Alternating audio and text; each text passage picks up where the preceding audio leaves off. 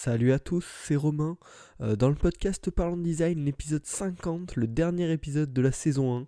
on va faire une petite pause là pour les, prochaines semaines, mais on reviendra bientôt avec des nouvelles interviews et tout. Mais bon, c'est pas important pour l'instant. Pour l'instant, on est dans l'épisode 50 et je vais te parler de la méthode pour avoir des idées innovantes.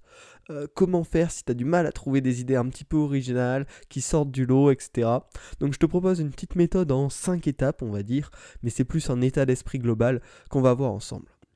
Donc la première étape pour avoir des idées un petit peu qui, sortent un peu du lot, c'est d'oublier le concept de mauvaise idée.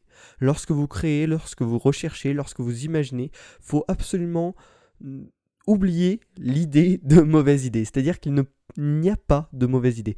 Même si cette idée, au final, vous n'allez pas la retenir parce qu'elle a des mauvais points, il y a forcément des bons points dedans. Ça va vous permettre de, de ça va peut-être vous permettre de débloquer la prochaine étape, la suite du cheminement qui va vous emmener jusqu'à une bonne idée.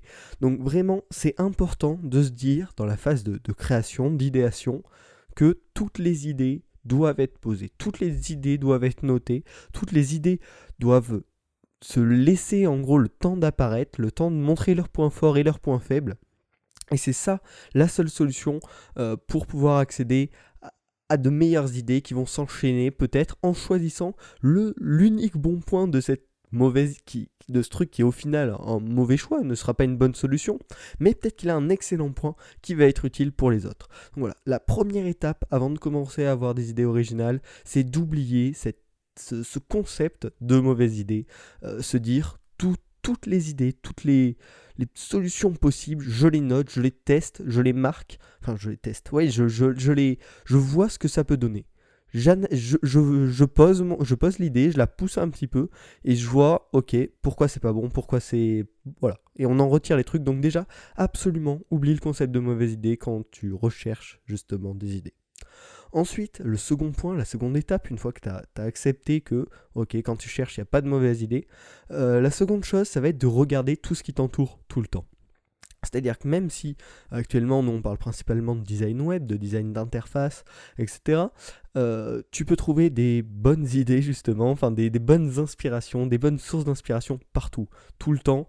Euh, c'est-à-dire que tu peux en trouver bien évidemment en naviguant sur des sites, en testant des apps, euh, en n'importe quoi, quoi, en faisant tous des, plein de trucs technologiques, mais tu peux également en trouver dans des objets du quotidien, dans des objets non, non digital, hein, ça peut être dans un, un livre, une lampe, n'importe quoi, mais également dans le paysage, quand tu vas te balader, quand tu vas en ville, quand tu vas n'importe où, il y a toujours des trucs à prendre, des trucs à analyser qui peuvent se décalquer, on va dire, sur le design digital. Euh, ça va être un peu le principe du skeuomorphisme. Euh, en gros, c'est le design digital, mais inspiré de l'apparence physique des objets. Mais on peut utiliser ça pas que dans l'apparence, mais également dans le fonctionnement, euh, dans la manière d'agir, dans la manière de répondre à l'utilisateur et pas mal de trucs. On verra quelques exemples en fin de ce podcast. Mais voilà, vraiment l'idée c'est de s'inspirer de, de, tous les objets possibles, de toutes les situations possibles, et de trouver des rapports, des trucs qu'on pourrait appliquer dans le design de nos, interfaces digitales. Ensuite, le troisième point, ça va vraiment être dans la création. Là, on commence vraiment à poser les choses sur le papier. Ça va être de créer beaucoup, d'imaginer beaucoup de choses, de tester, enfin de, de proposer beaucoup d'idées pour ensuite sélectionner la bonne idée, la meilleure idée. Donc pour ça, c'est pas très compliqué. Euh, je t'ai souvent parlé de la technique des 8 euh, dessins 8 minutes. En gros, tu te fixes 8 minutes avec un chrono, tu découpes une feuille en 8 et tu au bout des 8 minutes, tu dois avoir rempli les 8, les 8, 8, petits carrés, là, les 8 petits rectangles de ta feuille, euh, avec des idées différentes. qui peuvent être proches, hein, mais avec des variations des, ou des trucs totalement diverses.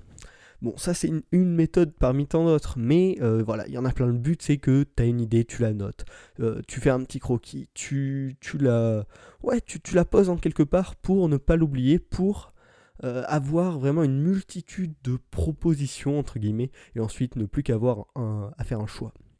Le quatrième point, qui est un peu lié à celui-ci, c'est d'imaginer sans, sans réfléchir, pas réfléchir aux conséquences. Une fois que tu as oublié le concept de mauvaise idée, quand tu poses ton idée justement, quand tu poses ta, ta proposition, euh, tu la poses.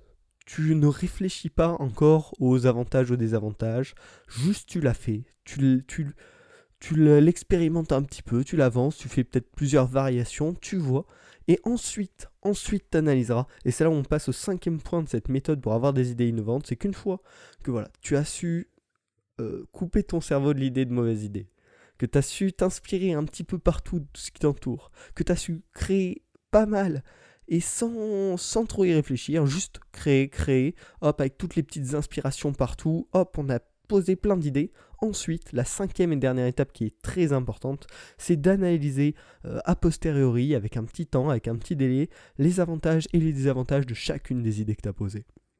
Et ensuite, grâce à ça, tu vas pouvoir récupérer tous les points positifs de certaines idées, tous les points négatifs des autres, pour concocter euh, un, petit, mélange de toutes ces idées et faire une idée efficace, une idée qui va peut-être être originale ou peut-être pas, mais en tout cas qui sera probablement bien finie, euh, qui correspondra aux attentes initiales, car avec le mélange de toutes ces idées, il y a forcément du mauvais partout, il y a forcément du bon partout, mais si tu mixes tout ça, tu peux faire du très bon et peut-être du très innovant, du très sympa. Voilà, ça c'est la méthode que je te propose pour avoir des idées un petit peu originales, des... et puis avoir finalement une sortie, une idée sortie finale qui est un, résultat de tout plein d'idées qui sortent d'un petit peu partout, euh, dont certaines étaient très mauvaises, mais qui finalement ont apporté une petite touche bonus euh, à, ton, à ton résultat final et vont te permettre d'avoir des trucs sympas. Voilà. Euh, j'espère que tu as compris euh, l'idée de cette méthodologie. C'est une méthodologie, mais plus un état d'esprit, entre guillemets, euh, une, façon d'agir. De, voilà. et je vais te donner quelques petits exemples d'applications.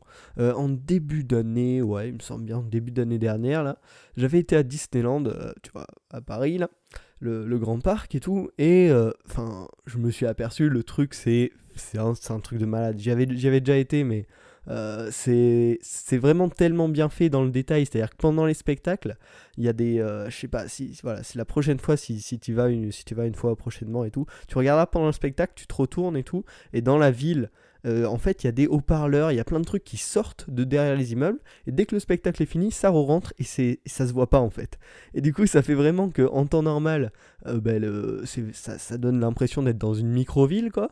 Et puis, pendant le spectacle, pendant que personne regarde normalement, sauf euh, bah, quelquefois j'avais regardé, euh, ben, euh, il y, a, y, a, des trucs qui permettent d'avoir une bonne ambiance, un bon son, etc. Sauf que ça ne gâche pas le paysage en temps normal. Et ça, c'est des petits détails, mais qui font que c'est vachement génial, quoi. Qui font toute la féerie, toute l'émotion que provoque ben, tout ce parc qui est quand même genre carrément féerique, quoi. Et donc, euh, suite à ça, euh, je m'y suis pas mal inspiré déjà pour l'importance de l'émotion, en gros, dans le, design. Je vous en avais parlé au tout début du podcast, il me semble, du livre Design émotionnel, mais j'avais beaucoup fait le rapprochement avec ça, et ça m'a inspiré euh, pour mettre des trucs qui claquent, mais sans gêner le parcours utilisateur dans mes interfaces. Voilà, ça c'est une première source d'inspiration. Également, là, euh, bah, les trois dernières semaines, j'ai été travailler euh, du coup en, job d'été euh, dans une banque à l'accueil et j'ai analysé quelques trucs, j'en ai profité, tu vois, les, remises de chèques. je sais pas si, si, si t'en as déjà fait ou si t'en fais souvent, mais c'est en gros quand tu veux déposer un chèque, tu es obligé de remplir une remise de chèque, sauf maintenant, des fois il y a des machines qui le font automatiquement. mais, et ces trucs-là, il y a une grande partie des gens qui foirent euh, qui, remplissent pas les bonnes cases, qui mettent pas les bons chiffres aux bons endroits, etc. Et donc j'ai analysé pourquoi, euh, comment ça se faisait que les gens rataient ça. Alors il y avait un problème d'usabilité, les personnes qui ne voient pas bien ne voient pas du tout les cases pour un manque de contraste. Euh, il y, a, quelques autres trucs mal foutus, mais ça, j'en ferai peut-être un épisode entier ou peut-être un article, je verrai. Je vous mettrai le lien de mon médium, je vais peut-être essayer de publier des, des articles euh, prochainement. Voilà, et j'ai profité de ce stage qui n'était pas du tout lié au design, euh, enfin de ce stage, de, ce, petit, euh, de ce job d'été euh, qui n'était pas du tout lié au design, pour malgré tout en tirer des conclusions, trouver des trucs intéressants, et puis qui vont peut-être m'aider à designer mes prochaines interfaces, parce que je ferai plus gaffe au contraste par exemple, voilà, pour pour un petit exemple comme ça. Et puis enfin, euh, pour la partie créer beaucoup, je t'ai déjà parlé de la technique des 8 minutes 8 dessins, mais c'est vraiment une technique géniale, je t'encourage vachement à le faire. Euh, ça permet de créer beaucoup d'idées rapidement et puis ensuite de pouvoir vraiment dégager le bon et le mauvais. C'est vraiment une excellente technique. Voilà, j'espère que cette méthodologie pour avoir des idées innovantes t'a plu. Ne quitte pas le podcast tout de suite car je vais te parler de la saison prochaine. Donc, là voilà, 50 épisodes pour la saison 1, je trouve c'est pas mal. Il me faut une petite pause. De toute façon, là, je vais en vacances, j'aurai pas le temps de faire des podcasts. Mais on revient bientôt avec une interview.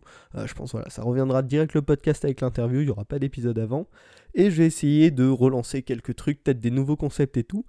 Euh, j'aimerais bien avoir vos retours. Donc soit en commentaire si vous êtes sur YouTube, sur Twitter, je vous mets le mot arrobas dans la description, ou par mail, je vous mettrai également mon mail euh, dans la description, pour qu'est-ce que vous avez aimé dans le podcast cette, euh, cette année, qu'est-ce que vous voudrez voir plus, qu'est-ce que vous voudrez voir moins, est-ce que vous avez des propositions? je vais également parler il y a quelques épisodes de faire des épisodes à 2-3 pour faire un petit débat et tout. donc vous pouvez me dire si vous êtes intéressé, même si vous n'avez pas spécialement d'idée de débat, vous me dites ah ouais, si, si un jour tu as une proposition moi je serai chaud. Et comme ça, je saurais que je pourrais vous contacter le jour où j'aurai un sujet qui s'adaptera bien à ça. Ça pourrait vraiment être sympa et ça donnerait du sens au nom euh, Parlons Design. Voilà. Euh, donc euh, envoyez-moi ça, ça me ferait super plaisir et puis ça pourrait être super cool pour le podcast. Maintenant je vous souhaite de bonnes créations, un bon été et puis on se retrouve bientôt pour la saison 2 de Parlons Design.